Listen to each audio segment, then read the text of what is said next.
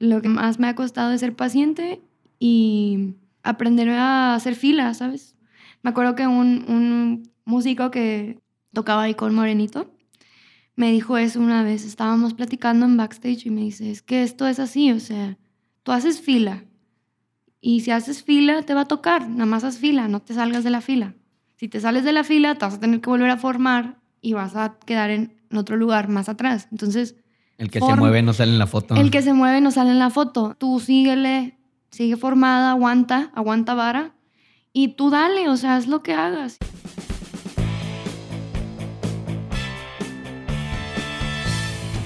Bienvenidos a Crear o Morir, el podcast donde platicamos con personas que se han atrevido a crear su propia forma de ver el mundo. Esto sin morir en el intento.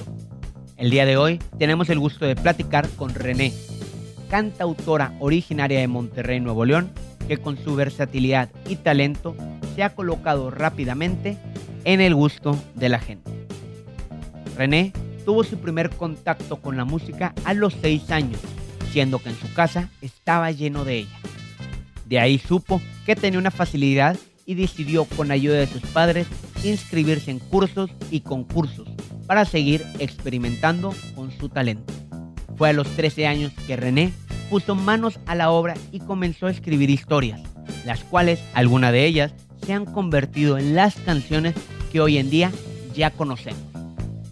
Y a los 16 años se fue relacionando con músicos profesionales tales como Oscar Sensei, Miguel de León, Pablo González y Javier Garagarza, los cuales la apoyaron a ver la música de una forma diferente, ayudándola a mejorar y jugar con distintos estilos, enriqueciendo su música. En el episodio hablamos sobre las decisiones que ha tenido que tomar René que le han cambiado la vida y le han llevado a donde está en estos momentos. La importancia de confiar en uno mismo, saberse escuchar para ir guiando el camino. Saber ser paciente y esperar, entre muchas otras cosas. Les estaremos dejando en la descripción del episodio las redes sociales de René para que vayan y la sigan. También podrán encontrar en el link de Spotify para que escuchar sus canciones. Les prometo que les van a encantar. Ahora sí, sin más, comenzamos.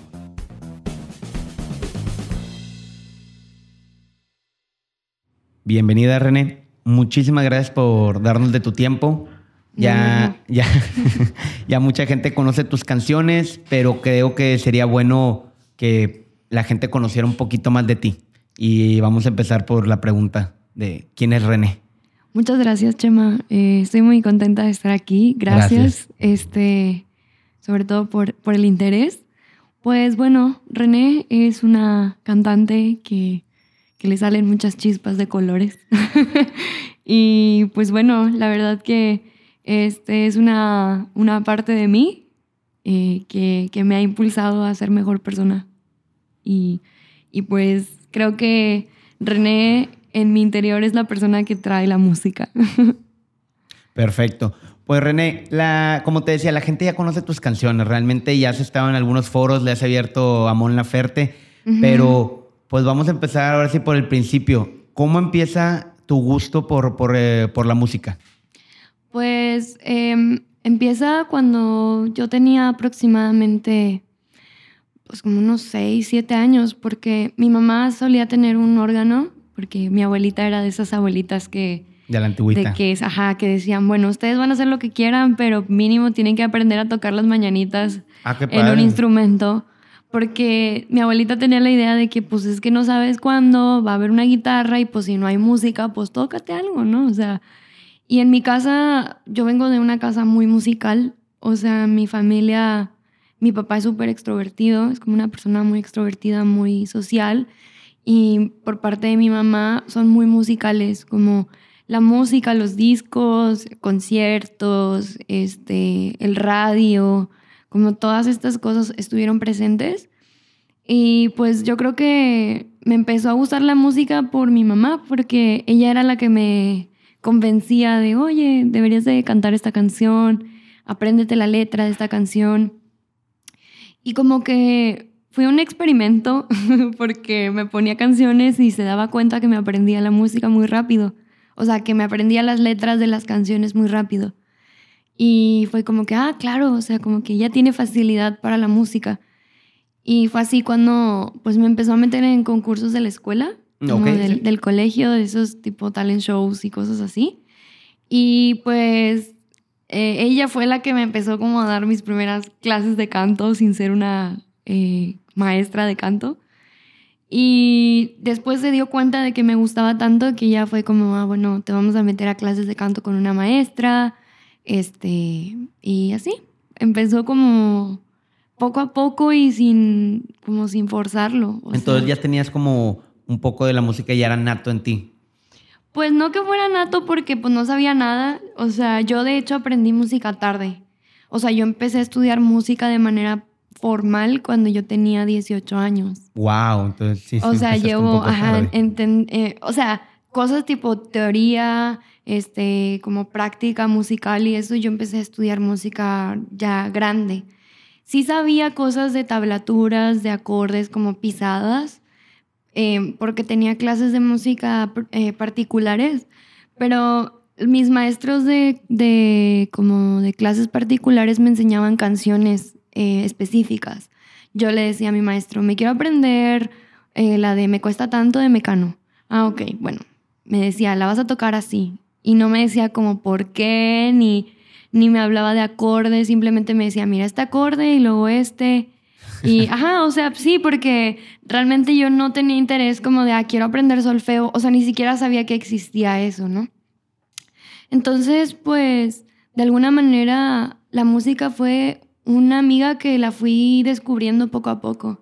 O sea, me metí a internet y era como la cuerda.net. Y... Pero eras autodidacta, que eso es muy importante. Pues sí, o sea, es que aparte tengo una hermana menor. Ok. Que esa hermana menor, este, ella, pues estaba muy chiquita cuando yo tenía ocho años cuando ella nació.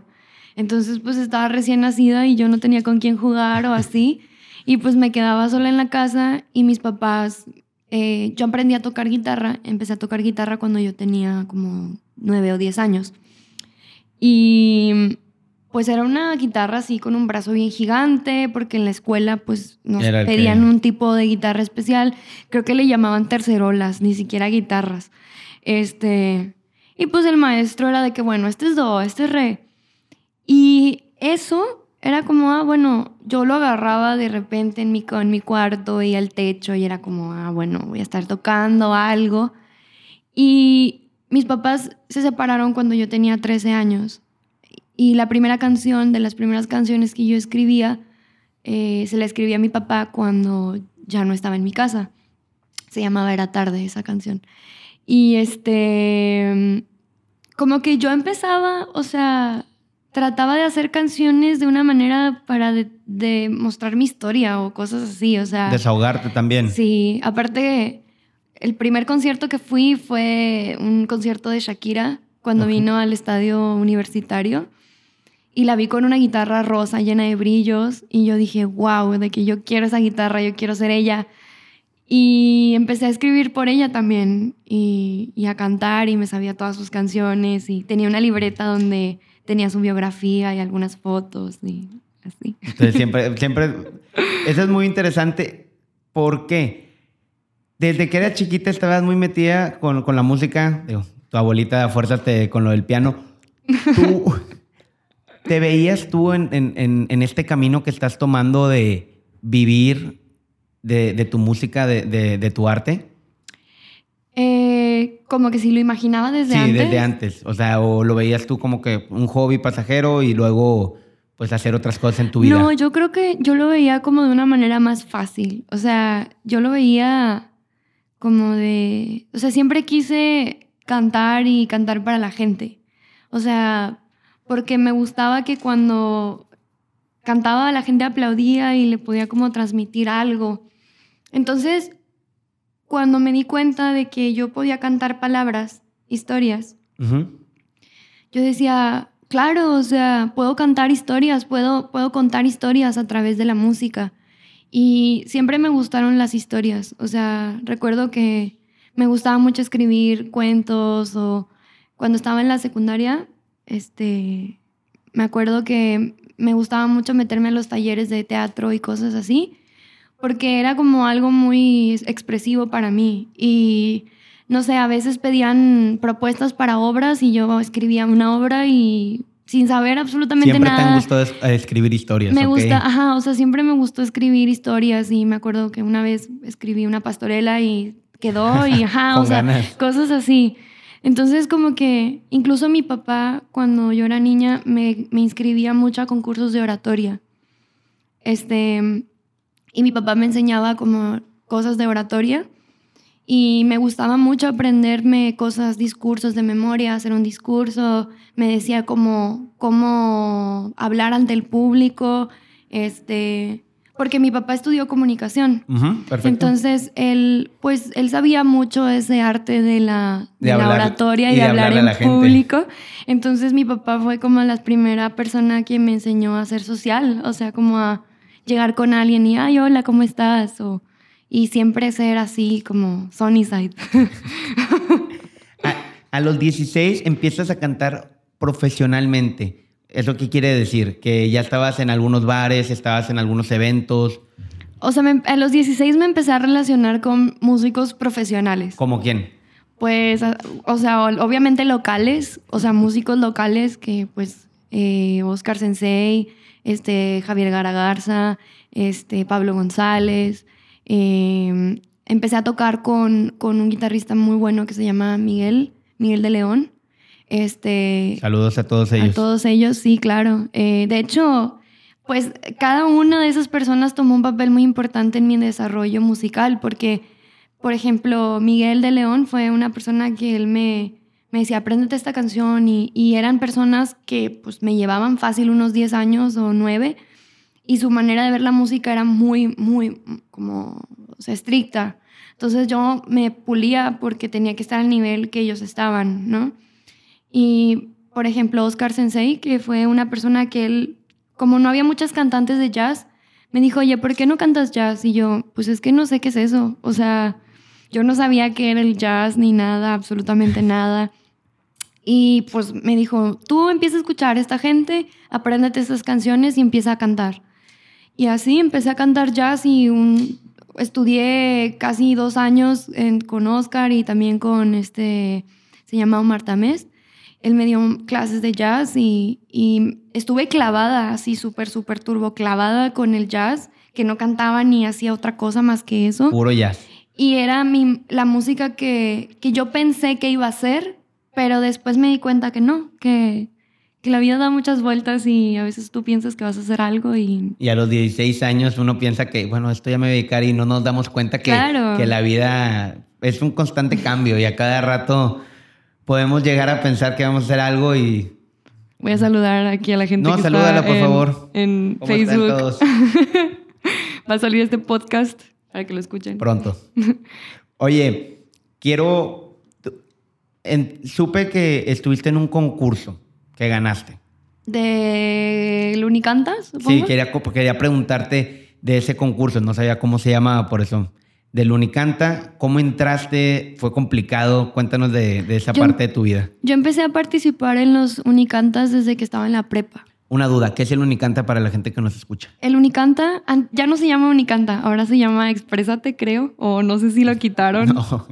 en su este, momento era Unicanta. En su momento se llamaba Unicanta y estaba bien padre porque era una convocatoria de canciones que cualquier eh, universidad y preparatoria podía concursar con música original.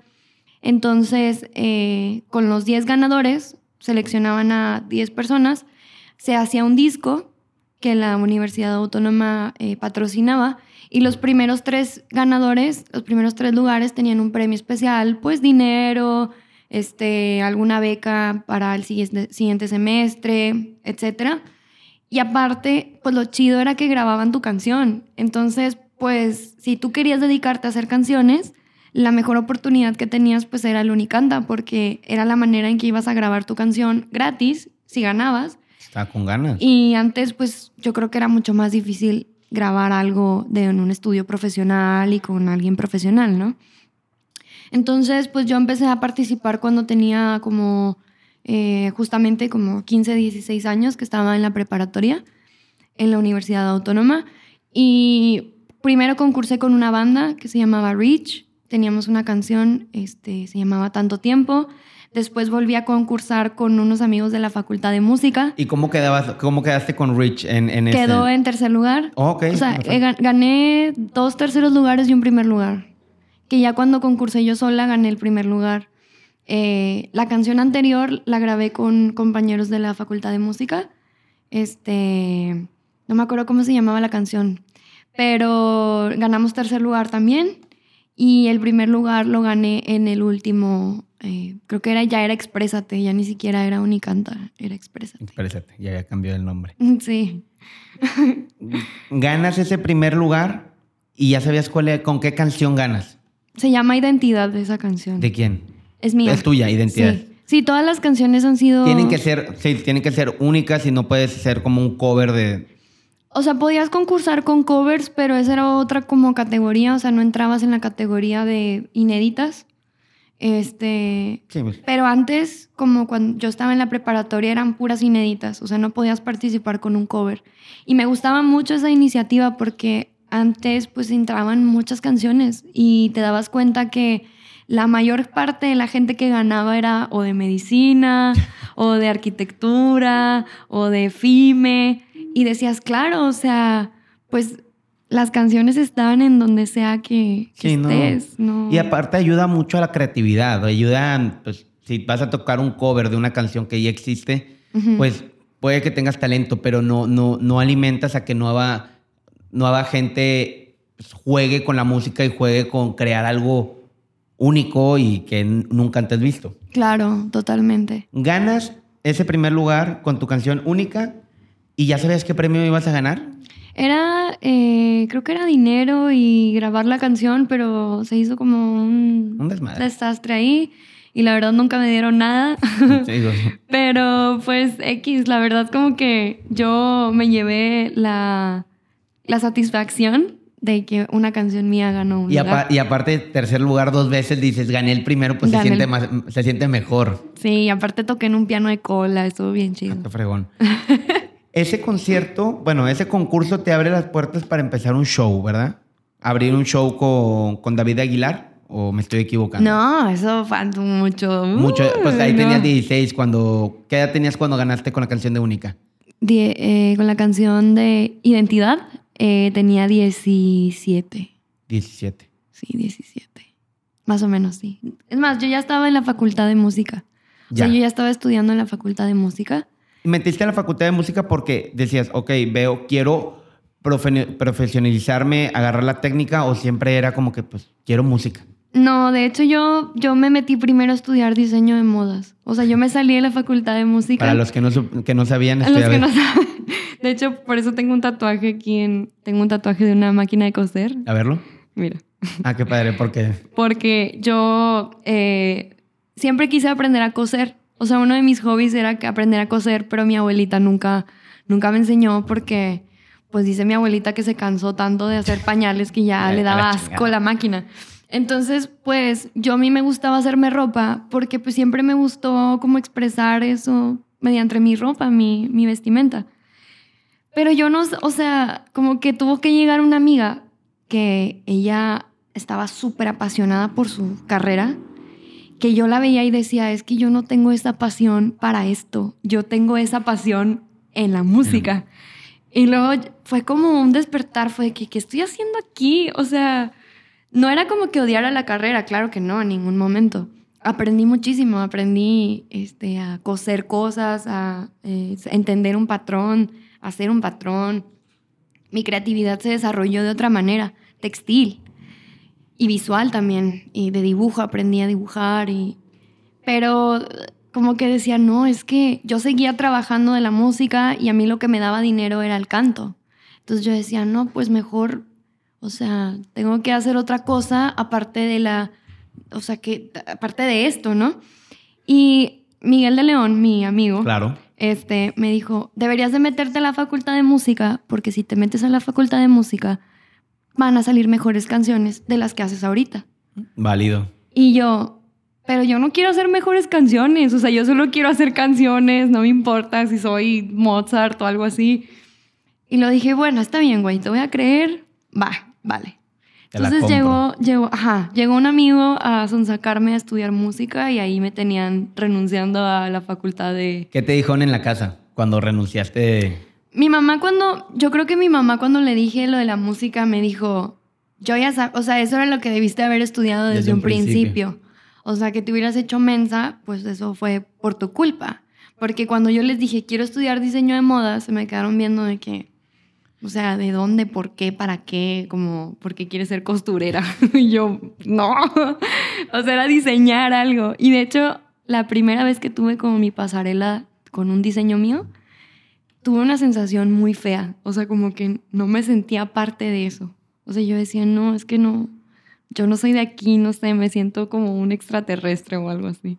No te, pues no te sentías parte. No, no me sentía parte, nunca me sentí parte del mundo de las modas. O sea, me gustaba ver modas, como ver revistas, cosas. Claro, pero no tú estar ahí creándolo. Y, y ahí lo notaste cuando fue la primera vez que exhibiste algo, tú dijiste, pues no, esto no es para mí. No, esto no es para mí. ¿Y qué aprendiste? ¿Y qué el consejo que te dieron de cambiarte?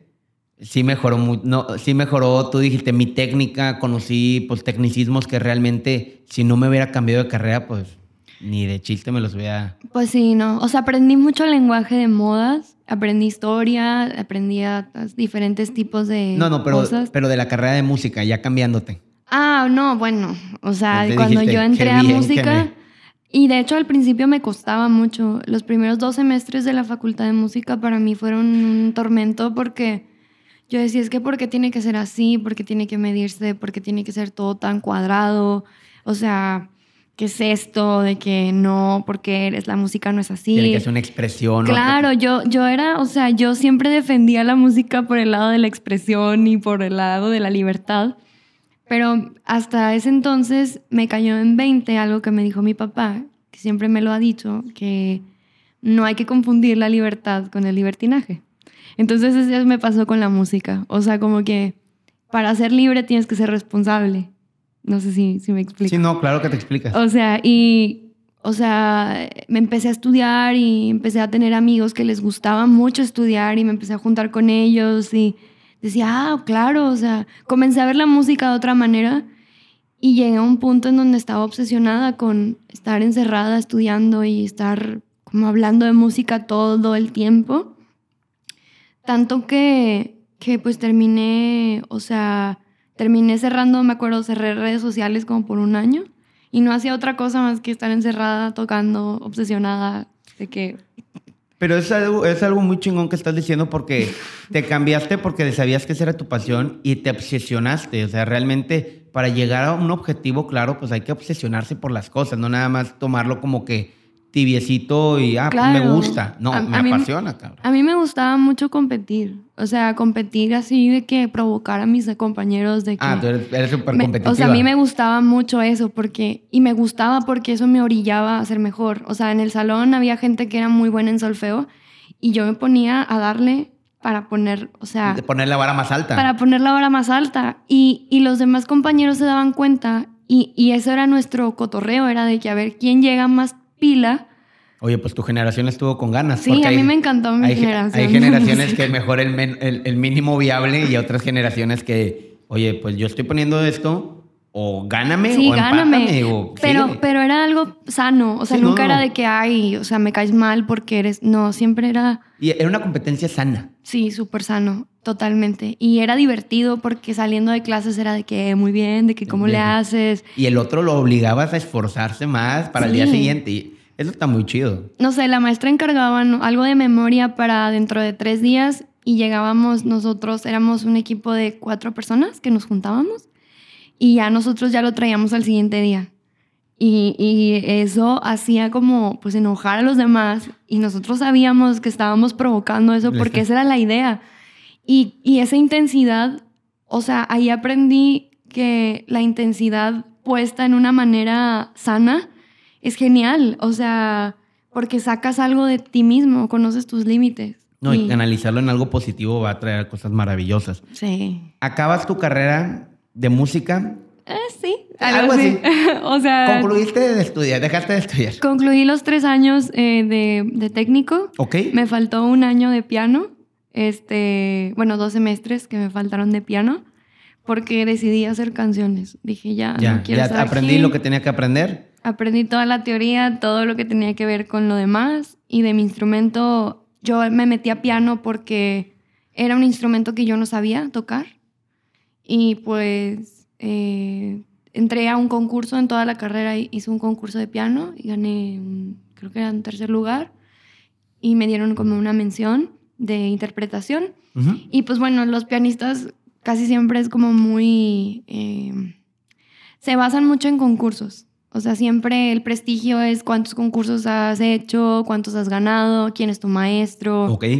Este, y después de eso, pues empecé a estudiar por clases particulares. O sea, tuve clases particulares con maestros aparte, maestros de la misma facultad que yo les pedía clases afuera.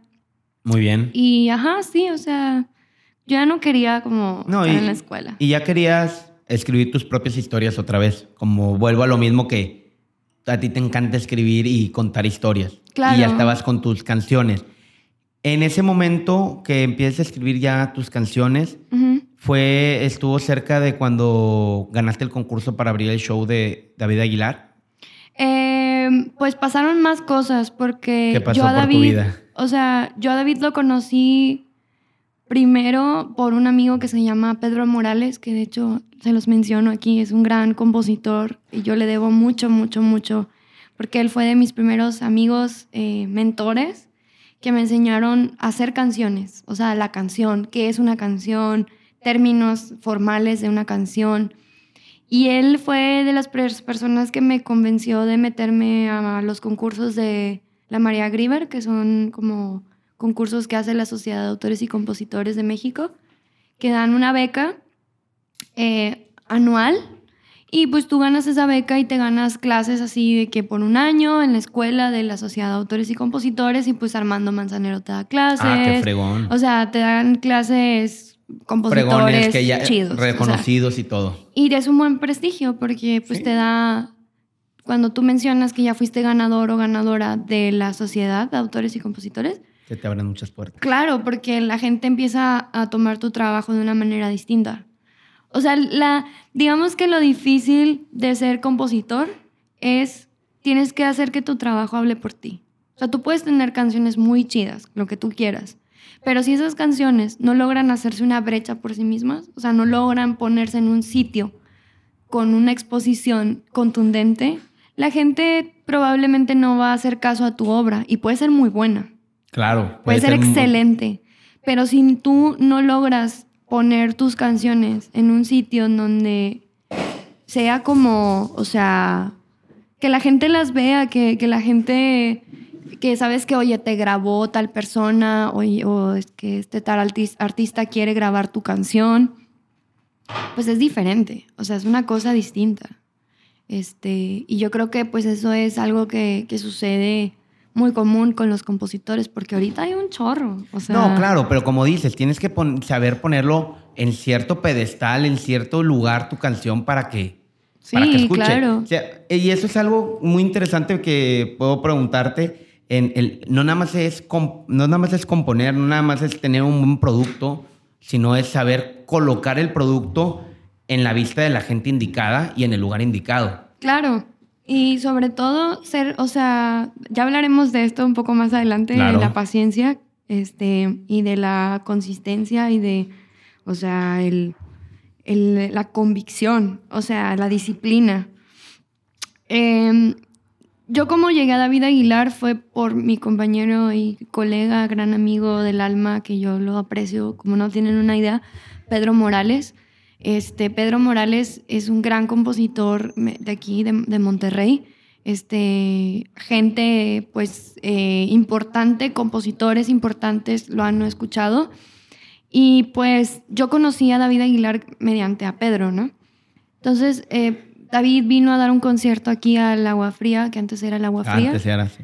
Este, y lo vi cantar y sus canciones pues son otro planeta, o sea, su música es algo que yo me quedé atónita, o sea, realmente volteé y dije, ¿qué está diciendo este güey? No mames, qué pedo con su música.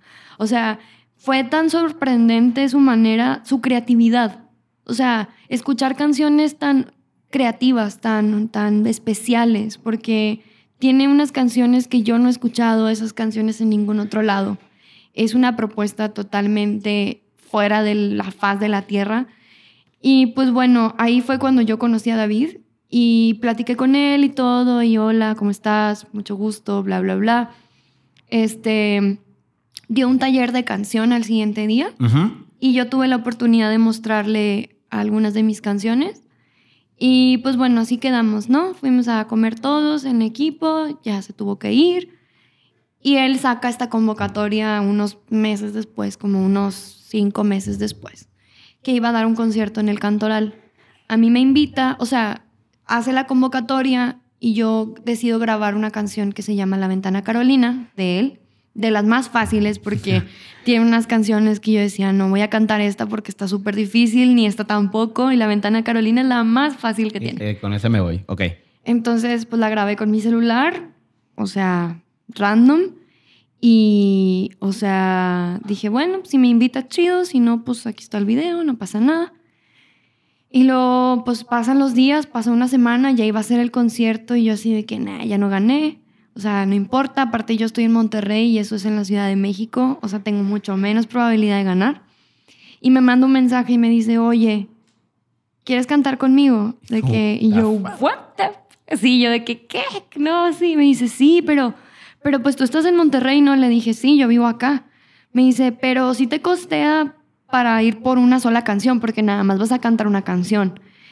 Y yo en ese momento me metí a Interjet, compré los boletos y le mandé la foto de los boletos comprados. ¿En algún momento pensaste, no lo compro? El boleto no fue sí o sí. Fíjate, y de hecho estuvo bien, o sea, ya que ahorita espero que no me escuche el rentero, pero ese dinero que yo tenía era el dinero de la renta del mes. Entonces yo dije, a ver cómo le hago, no pasa nada. O sea, me están invitando a cantar. Yo tenía una ilusión muy grande porque, o sea, era alguien que yo admiro mucho, su música. Entonces yo dije, claro, o sea, si me tengo que pagar los boletos, le pido a una amiga que me preste su sillón allá en la Ciudad de México, porque tenía una amiga, gracias a Dios, que vivía allá. Me prestó su sillón, me llevé una mochila con nada, la ropa que me iba a poner, disque, y ya, o sea, fui, llegué, me fue al cantoral todo el día. Conocí en ese concierto, pues estaba Caloncho, estaba Daniel Espala, estaba Mon, estaba Daniel Cepeda, que él está en una banda que se llama Daniel Me Estás Matando. Estaba Carla Rivarola, Carmen Ruiz. O sea, había gente, todos, o sea, yo tenía que estar ahí, pues. Pero yo no sabía toda la gente que iba a estar ahí. Y justamente en ese momento fue cuando Universal me vio. Fue un, si no hubiera sido, o sea, ese esa canción, ese concierto te cambió la vida. Sí, totalmente. O sea, fue un momento que fue un arriesgue. Yo sabía que era un riesgo porque yo no tenía más dinero más que eso. Y le hablé a mi mamá y le dije, oye, voy a ir a la Ciudad de México, me invitaron a cantar, no sé qué, estás loca, ¿cómo te vas a ir? ¿Por qué así? Te estoy hablando del del aeropuerto. Paranoia de mamá, ya sabes. Y mi mamá, bueno, pues vete con cuidado, vete con Dios, no sé qué, todo va a estar chido. Y pues era un día, o sea, tampoco era tanto. Pero o sea, la cosa cambia, el juego puede cambiar en cuestión de segundos. En cuestión de un día el juego puede dar la vuelta a 360 grados. Pero tú tienes que estar ahí picando piedra y picando pie, acercándote, estar en el lugar. O sea, tú tienes que estar, no nada más las oportunidades llegan por, porque abriste la puerta y estaba la oportunidad. Tienes que estar buscándola. No, claro, yo, yo ya venía de muchas decepciones. O sea, yo venía de la primera, hubo una primera disquera que yo ofrecí mis canciones aquí en Monterrey y nunca las escucharon. Este, me batearon muchas veces.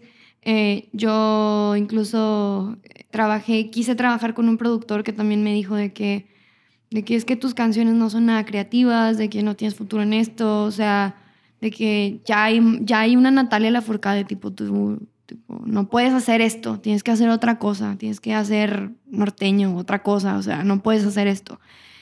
Y ese no puedo como que llegó un punto en donde sí me lo creí, ¿sabes? O sea, sí creí que yo decía, pues no, no tiene caso que yo haga canciones, o sea, y justamente lo de, lo de David fue en octubre más o menos, y ahí es donde unos meses anteriores a octubre, como en cuestiones de junio, eh, Morenito de Fuego, Alan entra en la jugada y me dice, oye, ¿qué pedo con tus canciones? Y yo, pues, ¿cuáles? Me dice, esas canciones que tú tienes, que tú... Ah, porque ya lo conocías también para Pues la sí, yo lo, o sea, yo Lo lo, Alan lo desde conozco desde que tengo 17 años. pues, Ujú. y su- conozco a su familia, o sea, es algo muy personal la relación que yo tengo con Alan. Este, su mamá es como mi, mam- como mi tía, o sea, somos como si fuéramos primos de toda la vida. Entonces él me dijo, oye, vamos a grabar tu canción Saber de ti, la vamos a subir a YouTube, vente, mira, vamos a hacer un logo. O sea, como que él empezó a armar el plan y yo fue como, ok, a ver, vamos a ver qué tal, no sé qué.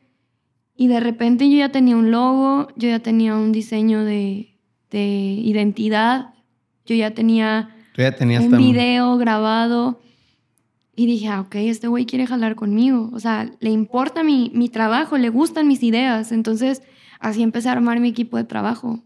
O sea, como que yo ya no tenía la esperanza de nada. O sea, yo estaba como que, bueno, voy a hacer mis rolas, de que yo lo hago todo, tengo que buscar yo, o sea, Sí, pero tenías algo hecho. Hay gente que, no, voy apenas a grabar y no te... Tú ya tenías cosas que, que, que aportar. Yo ya tenía la música. O sea, Sí. toda la música yo ya la tenía, yo ya tenía absolutamente todo. eh, lo- la cuestión musical, la cuestión eh, de, sí, toda la cuestión creativa del contenido de la música ya la tenía yo. Toda. Y esas canciones solamente estaban ahí y como que también uno como artista a veces es muy egoísta, o sea, muy, no egoísta, no quiero llamarlo egoísta, sino como muy miedoso, porque pues hay gente que te quiere joder, la verdad. O sea, hay es una gente... co- industria bien competitiva y si te puedo chingar, te chingo. Claro, y sí, eh, o sea, pero, y entiendo la paranoia como de, no, es que mis canciones, mis cosas, yo, ah", o sea, como esta cuestión hermética del ser creativo, que es, todo lo voy a hacer yo porque yo tengo que estar seguro de que todo esté bien hecho y que no quieran robarme o hacerme algo, ¿no? Pero de alguna manera yo sabía que Alan, eh, pues él es un artista. O sea, yo lo conocí, yo fui su corista pues un largo tiempo. Eh, estuve también en su banda cuando él tocaba con su banda y me llevaba y traía y así. Entonces, o sea, yo decía, es que ¿por qué quieres ser mi manager si tú eres un artista? O sea, tú eres igual que yo. Y él, no, mira, vamos a hacer esto, vamos a... O sea, me ofreció un juego totalmente distinto. Y yo empecé a agarrar la onda, dije, ok, va, vamos a, vamos a ver qué pasa.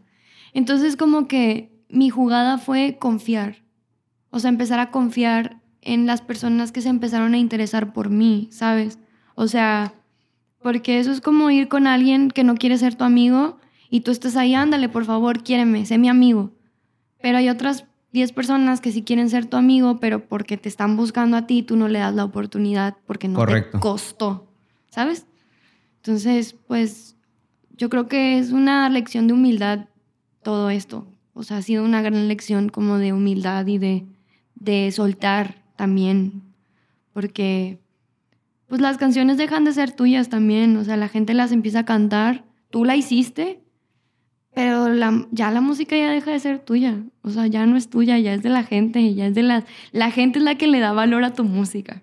Porque si tú fueras tú, pues tú cántala en tu cuarto, en, en tu eh, recámara y así, y quédate celoso con ella, pero pues, ¿tú de qué sirve? ¿De qué sirve? Hablando de este tema creativo que nos estás contando, yo creo que la gente que está en el live y la gente que nos está escuchando ahorita se va a preguntar de qué forma René se inspira.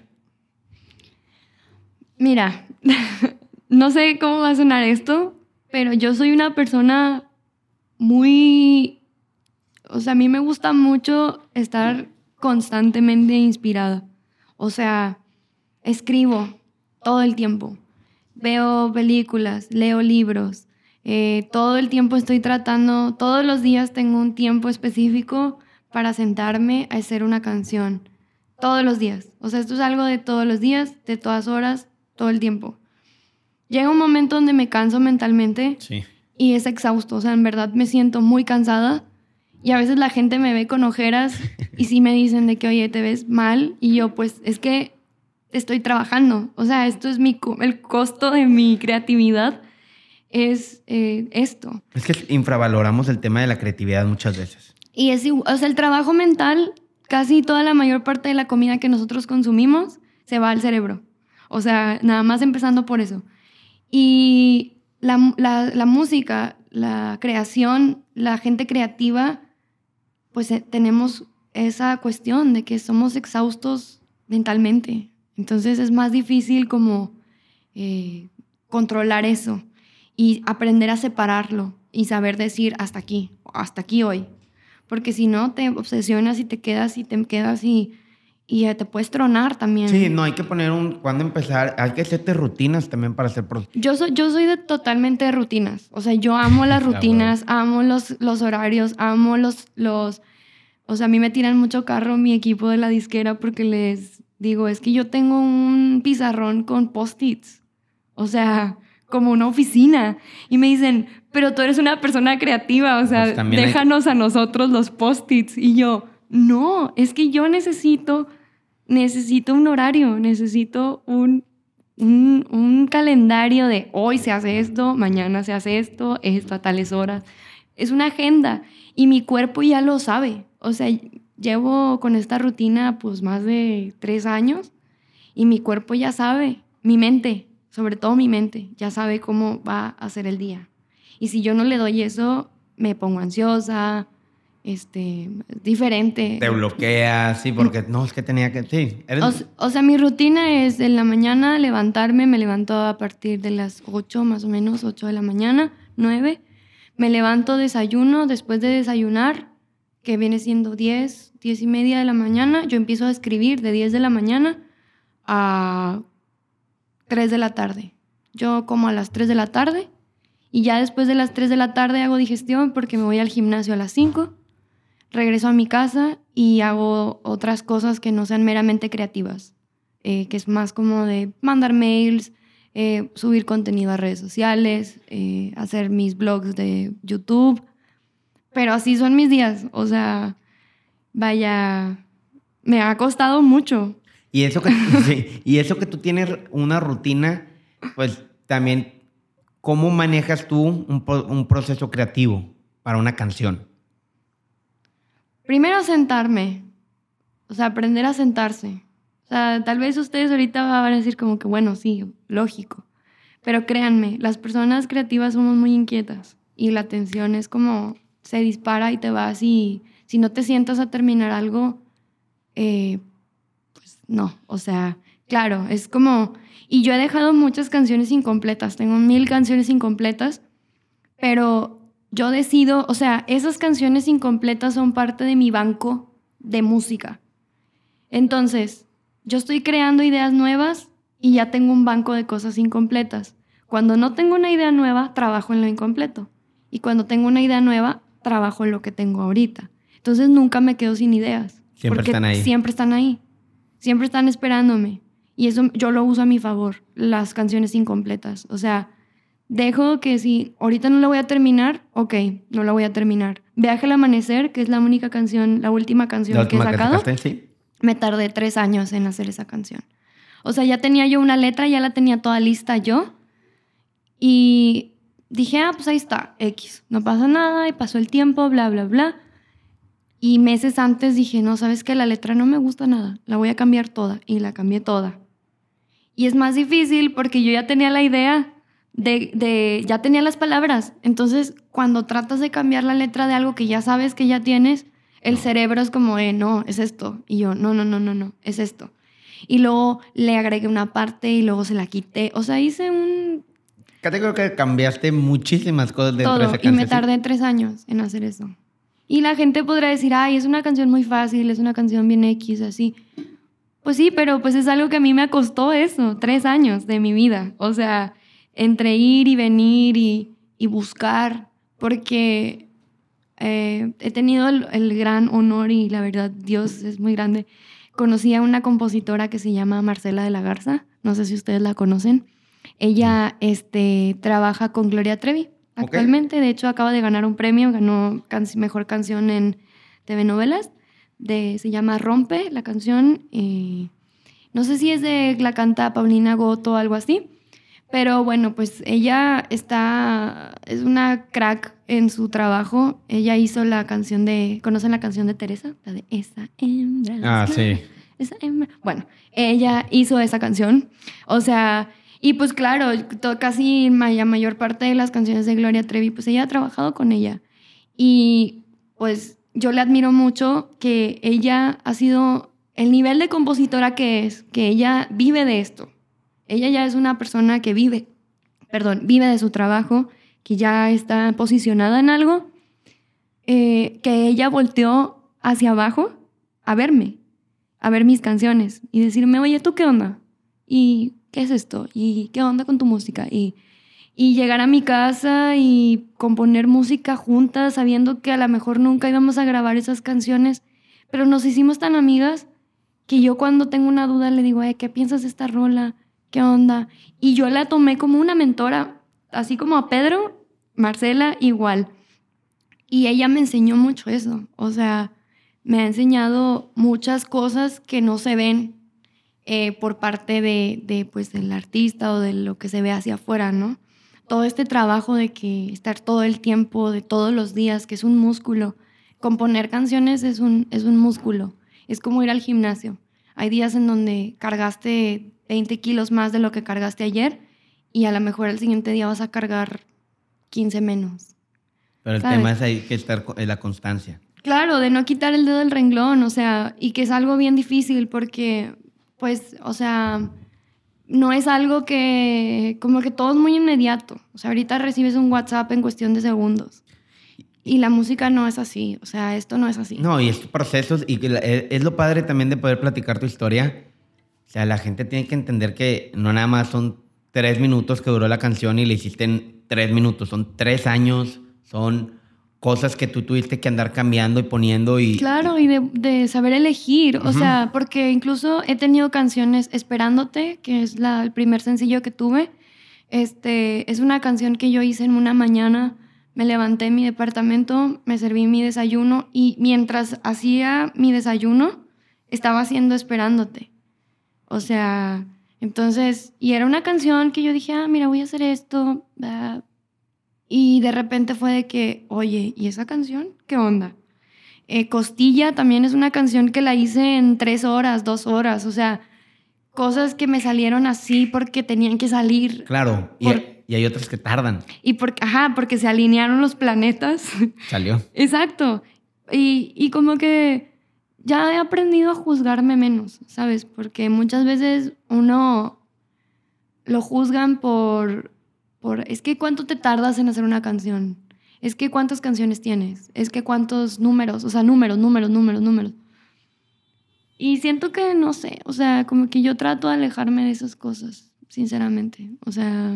Hablando ahorita también de la inmediatez que tú estabas platicando, ¿cómo le hace René para, para con temas de, de los hates? Ahorita ya es bien fácil que te contacte como nosotros, que te pudimos contactar y Muy rápido, sí. Y, es, la inmediatez de, la, de las redes sociales ahorita, pero así como te llegan buenos comentarios y gente que quiere conocer un poquito más de tu historia, también hay gente que nada más te la quiere mentar. Te voy a decir algo, desgraciadamente nadie me ha dicho en la cara algo feo. Ya, sí, siempre. O sea, yo lo veo como una desventaja, porque sabes que dicen que cuando el, o sea, que cuando el río suena es porque piedras lleva piedras, ¿no?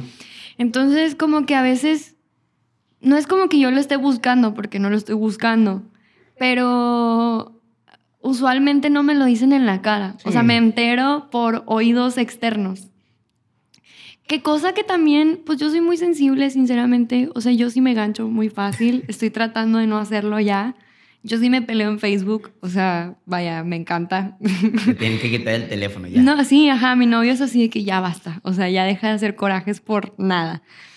Y sinceramente como que he aprendido a que ahorita yo sí tengo que escuchar a, mis, a mi gente porque tengo un público muy cercano.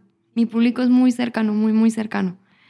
Y a veces siento que se va a ir haciendo menos cercano cuando sean mucho más gente y va a ser otra situación, otras cosas. Entonces yo trato de ver todas esas cosas como algo constructivo, o sea, algo, darle oportunidad a lo que sabes que si tienes razón y sabes, yo soy mi mayor crítico. O sea, a veces yo soy más dura de lo que son las personas conmigo, porque trato de hacerlo bien siempre. Casi siempre mis shows son yo sola con mi guitarra y el piano. Y a veces eh, me he bajado llorando porque es de que esto toqué súper feo, qué mala onda, qué hueva, no me gustó esto, no me gustó el otro. Cuando la gente es como, no, es que lo hiciste súper bien, pero yo en el fondo sé que no salió como yo quería. Entonces, pues no sé, o sea, como que es algo que no, no le hago mucho caso. O sea, y si, y si le hago caso es que puedo sacar bueno de eso. Claro. Es como que qué puedo aprender de tal cosa.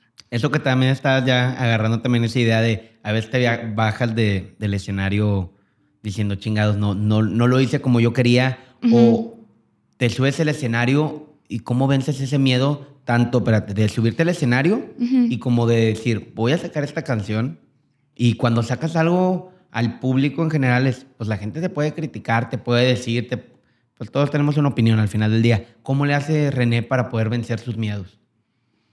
Pues con mucho valor, o sea, yo creo que yo estoy en un proceso, aún me siento en un proceso de descubrir, de, de, sobre todo de soltar cosas, porque en la música, en todo esto que he hecho, no puedo echar mentiras, ¿sabes? O sea, me veo, me veo forzada, la gente lo sabe, o sea, la gente sabe cuando yo estoy forzando algo, cuando la estoy fingiendo, cuando la estoy, no sé, actuando.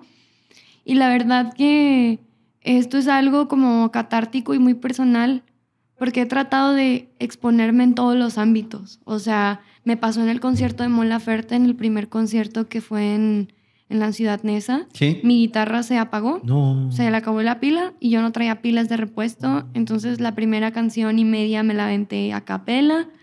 Y pues toda la gente así como que chiflando y así, pues... Y aguantar vara. Y yo pues aguantar vara, porque ese es mi pedo. Fue un error mío que yo debí de haber comprado una pila nueva. Ahí, gracias a Dios, me tiraron el paro de que, oye, traemos una pila, ten. Pero no toda la gente se, se porta así, ¿sabes? O sea, porque eso es, eso es tu pedo. Si tú no traes tu equipo y tus cosas, es muy tu pedo. Entonces, como que, pues yo aprendí. O sea, aprendí a la mala también y que pues también recibí comentarios de que no estoy lista para, para tales escenarios, que no estoy lista. Y me dolió mucho. O sea, yo me acuerdo que lloré un chingo porque yo decía, es que estoy lista, sí estoy lista. Fue nada más un mal momento. Fue un mal momento.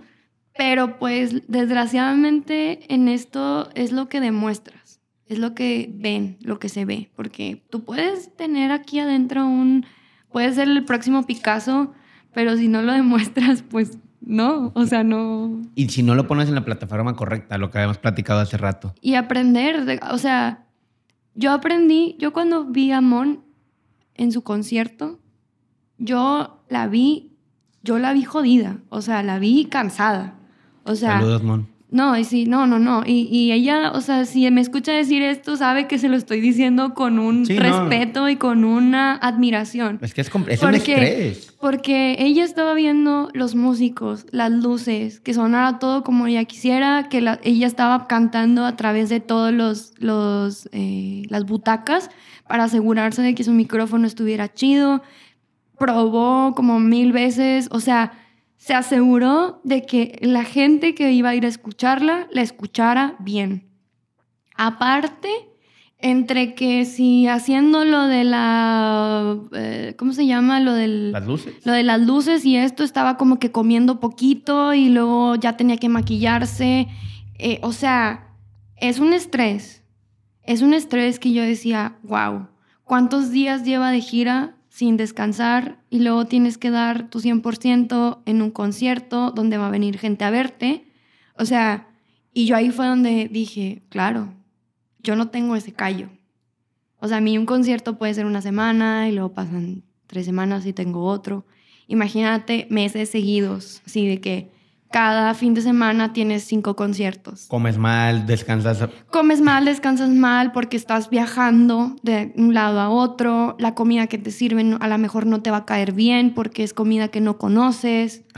De hecho, ese día, cuando fue lo de Ciudad Neza, eh, Jalil, mi, mi- mi productor del disco pasado, el güey estaba súper enfermo. O sea, estaba pálido porque habían ido a Perú y como que la comida no les cayó bien. Y, y mucha gente traía diarrea y vómito y así. Y era como, güey, pues tenemos que tocar. se acabó. El show debe de continuar. Exacto. Y la gente, o sea, no estaban como que, ay, no, ¿sabes qué? No puedo. eh, nada. O sea, un electrolito, una pastilla y vámonos. Y yo me quedé así de, wow. O sea, no, wow. Eso es lo que no se ve dentro de la industria musical. A René, ¿qué es lo que más le ha costado? Mm, ser paciente. La paciencia. Ser paciente. Muy paciente.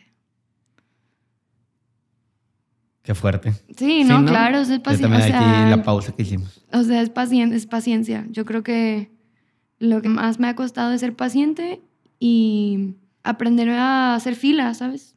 Me acuerdo que un, un músico que tocaba ahí con Morenito me dijo eso una vez. Estábamos platicando en backstage y me dice, es que esto es así, o sea, tú haces fila y si haces fila te va a tocar, nada más haz fila, no te salgas de la fila. Si te sales de la fila, te vas a tener que volver a formar y vas a quedar en, otro lugar más atrás. Entonces, El que Form- se mueve no sale en la foto. el que se mueve no sale en la foto. Tú síguele, sigue formada, aguanta, aguanta vara.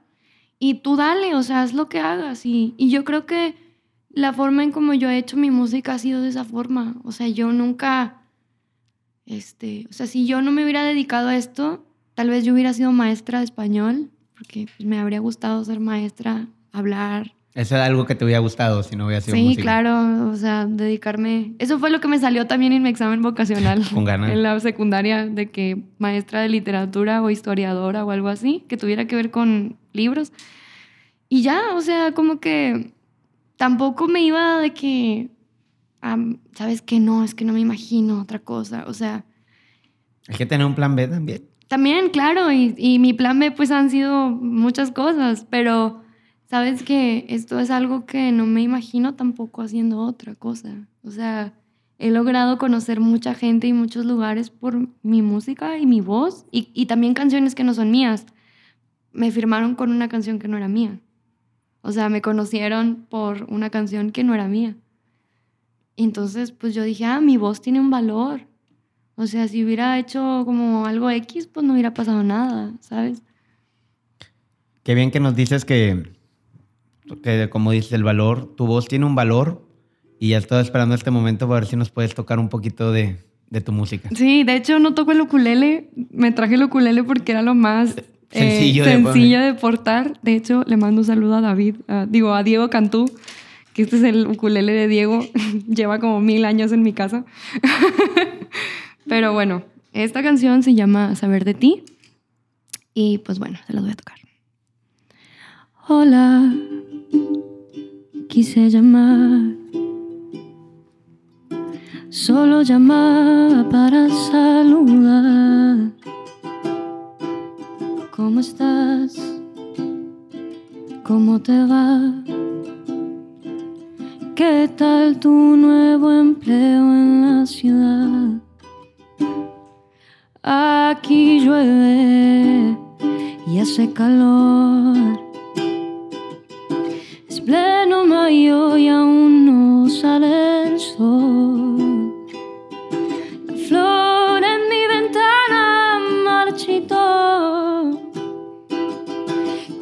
La vieja mesa del comedor. Parece ser que todo está en orden. Estoy en cama antes de las once. Todos aquí hablan de ti. No dejo de escuchar tu nombre.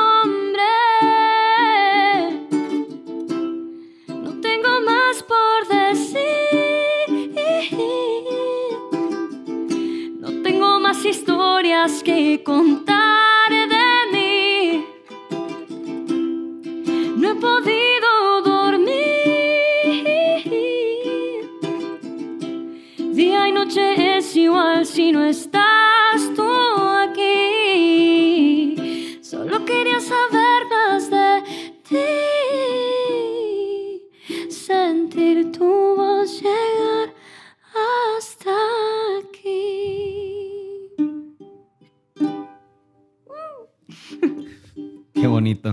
Gracias. Y eso es lo que es René ahorita. sacando sus nuevas canciones, contando nuevas historias, tocando. Hace poquito, el 28 de febrero, estabas en la Ciudad de México. Sí, fue sold out, fue un sold out chingón, en ¿verdad? Bataclan.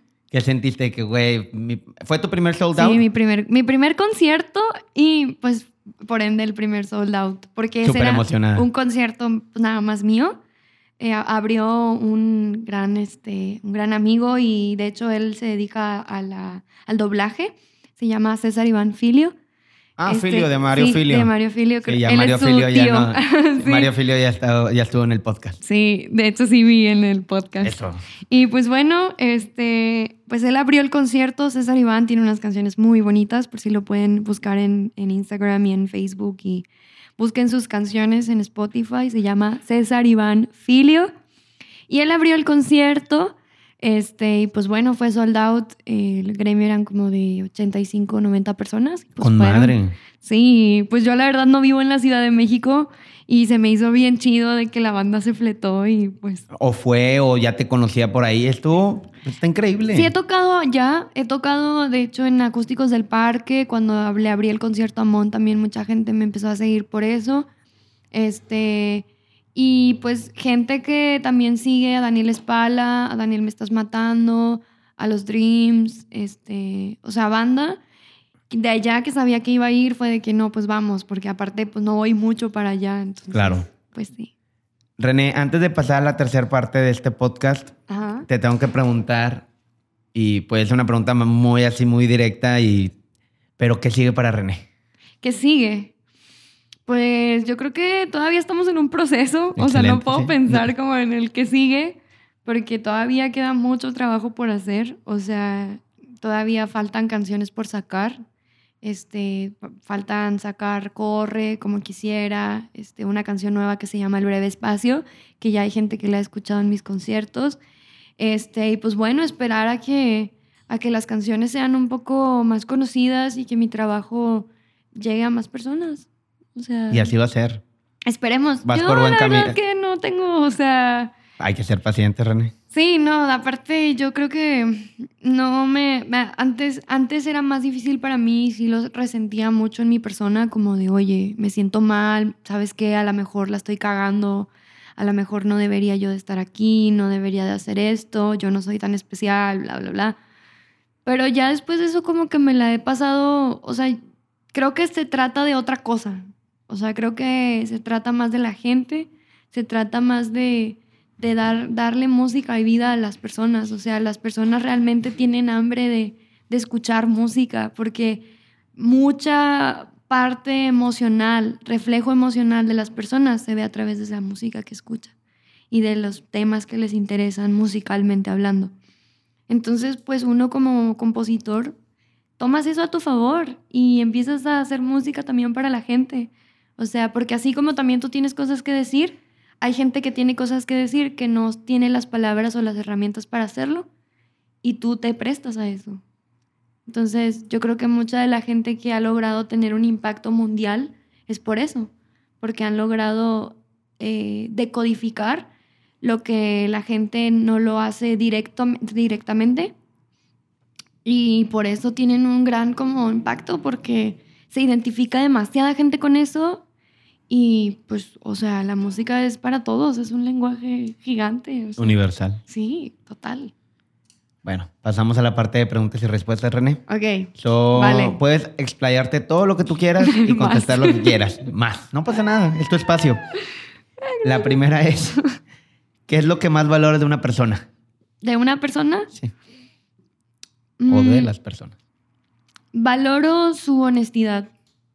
Honestidad. La honestidad, sí. O sea, como. Creo que la honestidad slash transparencia. O sea, que sean personas que no tengan miedo de ser ellos mismos, ¿sabes? Eso me gusta mucho. Cuando lo veo en una persona, me encanta eso. Perfecto.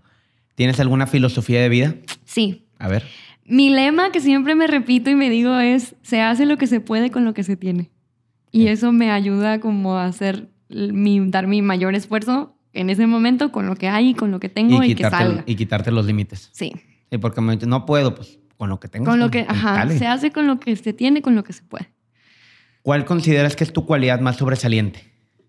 Mm, Mi cualidad es que... em, no sé. Qu- Quiero pensar que soy muy...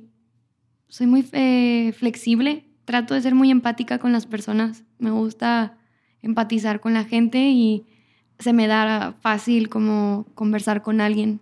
O sea, como de llegar y hola, ¿cómo estás? Y, Eres muy abierta para eso. ajá, está que muy soy, padre soy eso. muy extrovertida. Eso. ¿Qué significa éxito para René? Mm, el éxito es ser feliz. ¿Cuál es la excusa que más usas? La excusa que más uso, ¿Para ti o para las personas? la excusa de que estoy muy ocupada, Sí. que no tengo tiempo. o No así. tengo tiempo. Pero no, ya me he dado cuenta que siempre hay tiempo para hacer cosas y siempre hay un espacio y un momento para hacerlo. Sí. ¿Tienes algún libro favorito? ¿O que estés leyendo ahorita? Ahorita estoy leyendo un libro de María Dueñas que se llama Misión Olvido, que está muy padre, si lo pueden leer, léanlo. Este, yo, ah, y pues ahorita estoy enamorada, estoy leyendo dos libros, ese y el que estoy enamorada es de George Orwell, que se llama 1984. Amo totalmente. Soy una paranoica, todo lo que está sucediendo actualmente digo 1984. No, léete también Un Mundo Feliz. De, Huxley. De, sí, a- a- Al- Aldous Huxley. Sí, Sí. es, es- es la contra, es la contraidea de 1984, pero considero que va más reflejado ese libro a la actualidad. A la actualidad. Lo- al, ra- leer. al ratito lo platicamos, si quieres. Lo voy a. He leído el de Las puertas de la percepción, ¿Ok? pero como que no me atrapó mucho su psicodelia. Este. Te gustan mucho las distopías, ¿verdad? Pues. Más o menos, sí. No, sé, ¿sabes qué? Me gusta mucho leer acerca de. Este. ah, me gusta mucho leer acerca del, de crímenes, como de misterio, de cosas así, este, pesadas. Al rato te recomiendo unos podcasts muy buenos. Sí, claro. Ah, leyendas legendarias. También. Y sí, bueno, me encanta. 1984. Léanlo, por favor. Si te pudieras quedar con tres consejos de esta vida musical o esta carrera artística que tienes, ¿con qué consejos te quedarías? Mm. Una vez Raquel Sofía, una cantautora de Puerto Rico, ella este, me dijo que, que lo que hacíamos nosotros los compositores, los cantautores que hacemos música para los sentimientos, es un trabajo muy difícil y que es un trabajo que lleva tiempo. Y me acuerdo que me lo dijo como de, ella es un sol. Si, si el sol tuviera un rostro y un cuerpo, sería Raquel. Y me quedo con ese consejo. Con el otro consejo que me quedo también es uno que me dijo Juan Solo, que Juan Solo llegó, yo me acuerdo que una de las primeras presentaciones que tuve para la disquera no me gustó nada cómo canté y me bajé llorando, me encerré y él fue al camerino y me acuerdo que me dijo, estamos en el recreo, o sea, ya, ya la tarea ya la hiciste, ya las planas ya las hiciste, en este momento es para que te la pases bien y estás en el recreo, disfruta tu recreo. O sea, Perfecto. dis- Disfrútalo. Y ese también se me queda súper marcado y siempre cuando voy a tocar me acuerdo de Juan Solo y digo, eso, eso es. Grábatelo. Y creo que uno último, este, me quedaría con un consejo que me dijo mi papá, que me dijo que una persona rica, una persona que es rica, es una persona, no es la que tiene más cosas, sino la que necesita menos para estar bien. Entonces, también cuando hago música, este, trato de pensar en eso, trato de pensar en que menos es más y que eh, tratar de ser lo más transparente posible eh, sin dejarme... em, a veces puede llegar a ser muy difícil este proceso y puede llegar a, a enmarañar cosas que no tienen nada que ver con, con la música en sí. Entonces, como que siempre trato incluso de recordarme como un consejo extra mío, sería, estás viviendo de lo que tú quieres. O sea, ahorita estás haciendo lo que siempre quisiste. Aprovecha eso. Entonces siempre trato de recordarme de que eh, estoy haciendo lo que siempre quise. Me levanto en la mañana, desayuno, compongo. O sea, eso es lo que quería hacer siempre. Y a veces se me olvida, a veces se me olvida que tengo ese privilegio y, y trato de no aprovechar, desaprovechar ningún segundo de, de esta vida. Ninguno, ninguno, ninguno, ninguno. Y por último, ¿hay algo que no platicamos que te hubiera gustado que hubiéramos platicado?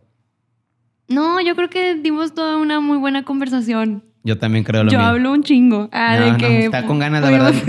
Me gustó muchísimo la plática.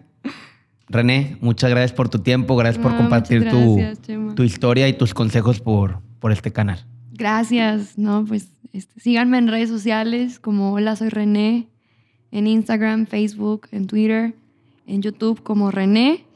Y pues esperen más música, esperen música y esperen noticias. Gracias. Vamos a dejar tus redes, no, que, no creas que no, en la descripción del episodio. Ok, gracias. Hasta luego.